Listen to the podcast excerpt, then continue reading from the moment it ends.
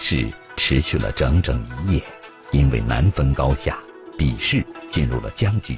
忽然有人说：“我家的椅子会讲学。”罢了，各位，既然我们比不出别的，不如比点其他的。连我们家的椅子都懂得讲学了。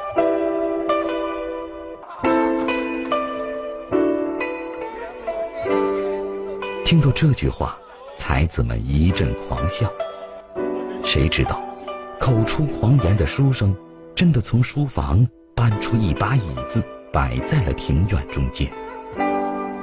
看到这把椅子，所有人都不笑了，取而代之的是震惊。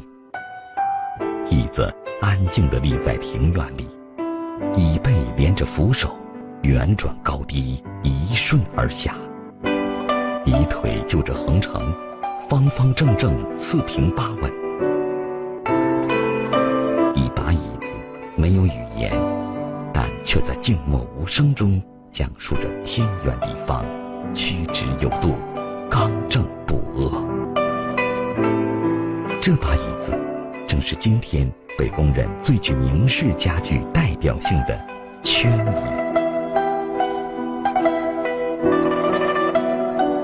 那场比试让才子们看到了家具竟然还能与文化结合，并且散发出无尽的魅力。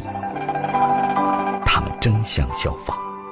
事实上，文化对家具的影响绝不仅仅这一种。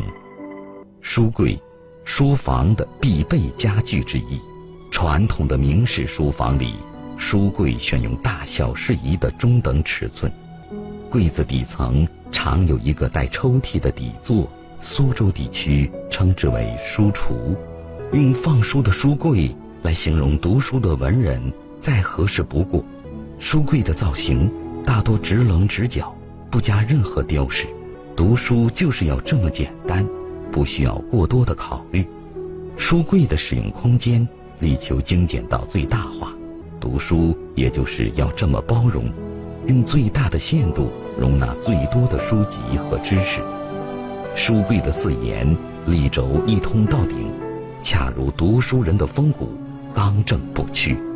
这就是江南文人的家具，这就是明式家具。文人的思想融汇在家具里，流传至今。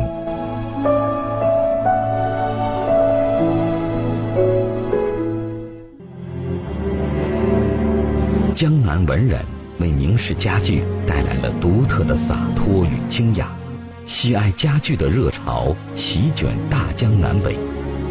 富古乡绅痴迷家具，达官显贵痴迷家具，就连当朝皇帝也痴迷家具。史料记载，明熹宗朱由校无心朝政，却热爱木工，他嫌工匠做的床笨重。就自己设计图样，用了一年多功夫做出一张床，床板可以折叠，携带移动都很方便。床架上的各种镂雕花纹美观大方，就连当时的工匠也不得不叹服。明熹宗还喜欢用木材做小玩具，他做的小木人，男女老少各有神态，五官四肢俱备。动作也惟妙惟肖，他还派内奸拿到市面上去出售，人们都高价购买。熹宗更加高兴，往往干到半夜也不休息。时间长了，朝中大臣都知道了皇帝的这一喜好，为了取悦熹宗，往往想方设法上供精美的家具，天启皇帝对木工的喜爱，导致明朝上下盛行木器制作之风。恰逢明朝中晚期，资本主义萌芽在江南一带崭露头角，开放的海禁又使得大量优质硬木涌入天朝，一时之间，红木家具掀起一股热浪，并在这个时期登上了历史的顶峰。这个明式家具之所以被全世界人民公认是人类共同的一个文化财富，它的形成不是偶然的，这些。都是受当时这个时代的政治、经济、文化还有地域这个气候综合因素形成的，政治、经济、文化各方面都气候都成熟了，物质又又挺好，就就创造了我们这个现在所看到的，呃，能够被世界人民所称誉的这么一种明式家具的这种风格。中国的文化是包容的文化，中国的文人是博学的文人，他们同时受到儒家、道学、禅宗、心学等百家思想的影响。也将百家思想融会贯通，应用在生活中，应用在家具里。禅椅就是儒学和禅宗在明式书房家具中的结合，也是文人在生活中静坐打禅的体现。禅椅的尺寸及构造与普通椅子不同，坐板更大更深。因禅师可以坐在里面盘腿修禅而得名。明式的禅椅造型干净利落，比例优美适度，构造精巧绝伦，材质坚固耐看，而且大多以藤为一面，舒适透气。人坐在上面，腰部能够抵直，做成标准的打坐姿势。禅宗跟心学呢是佛教跟中国的这个道教还有儒教的结合，主要是佛教跟道教的结合。它的最中心的意思就是一切要简，专注一静，不要被纷繁的事项所干扰，追求内心的宁静。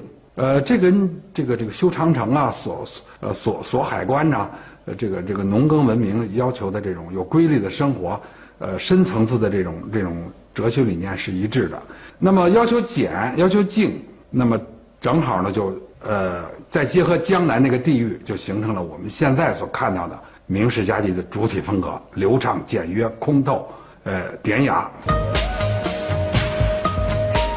简雅、灵韵，这就是明式家具。文人的思想，中国传统文化的内涵，通过每件家具的形、材、意、韵。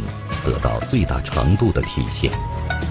那么，怎样的形才能达到如此的造诣？怎样的材才能具有如此的资质？怎样的意才能流露文化的味道？怎样的韵才能让人留恋着、痴迷着，百年甚至千年？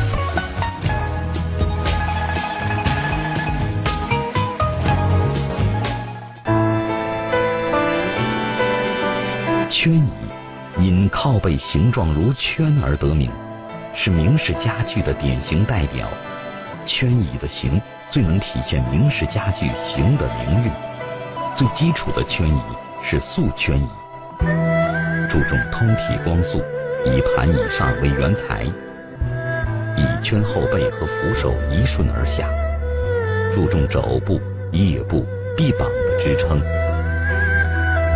一盘以下外圆里方，三面素牙条。除靠背板有浮雕，扶手额脖之间有小脚牙之外，别无装饰。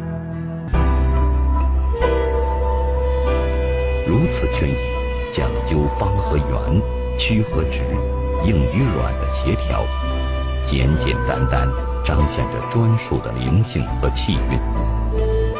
一围一圈。仿佛风中柔媚的丝带，如潺潺流水般顺畅，放飞着内心的张扬，又似层层凝脂般圆润，聚敛着谦逊与儒雅。背板略显弯曲的弧度，刚好承托着身躯，挺立但不僵直。一把圈椅，恰若一位君子，默然而立。中国传统文化呀，有一个这个基本的这个要素，这要素是什么呀？要圆啊！比如说，咱们要做人要讲究圆滑，咱们做东西要讲究圆润，做事儿要讲究圆满，都讲究圆。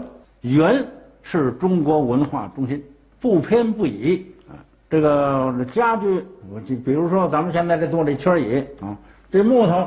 是这个，说是这个紫檀的也好，黄花梨的也好，红木的也好，这木头是硬的，但做出东西来给你的感觉是软的。不管摸哪儿，用手扶之，滑不留手。这就是中国家具特点啊！这叫也体现了人们的这个思想观念，要圆润、圆滑、圆满。同样能体现明式家具圆润之形的，还有香几。香几是明式书房中常设的家具，尤其在明代图画中时常可以看到。一般在文人吟诗拜月时点香所用。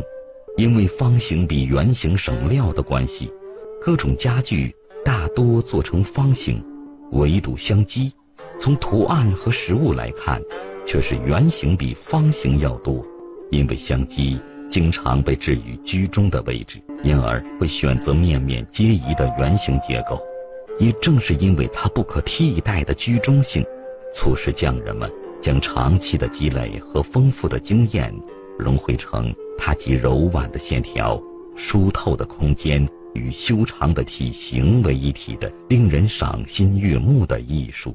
千百年后，用来放置炉鼎或者法器的香几。已经不再是现代生活所需的家具，而人们发挥自己的智慧，利用香几的柔美，变化出花架、陈列架等种种造型不同的家具，适应今天的生活。在这些家具里，我们依稀还能看到当年相机的影子。